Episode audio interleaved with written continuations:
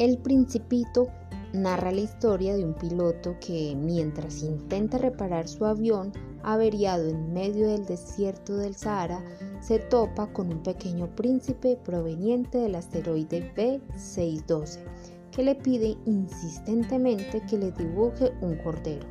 El piloto empezará a descubrir la fascinante historia del principito, que comienza en su asteroide, donde vivía con tres volcanes, uno inactivo, y se entretenía en arrancar las malas hierbas y ver puestas del sol.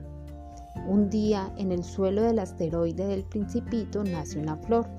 El principito la cuida y atiende con dedicación, pero la flor es dramática y caprichosa, y esto le molesta.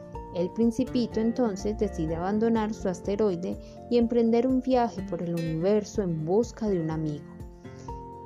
En la travesía que llevará el principito a visitar varios asteroides hasta llegar a la Tierra, conocerá un variado grupo de excéntricos personajes que lo convencen de lo extraño que es el mundo de los adultos, tan ocupados siempre en asuntos serios e importantes que se le olvida disfrutar de la vida.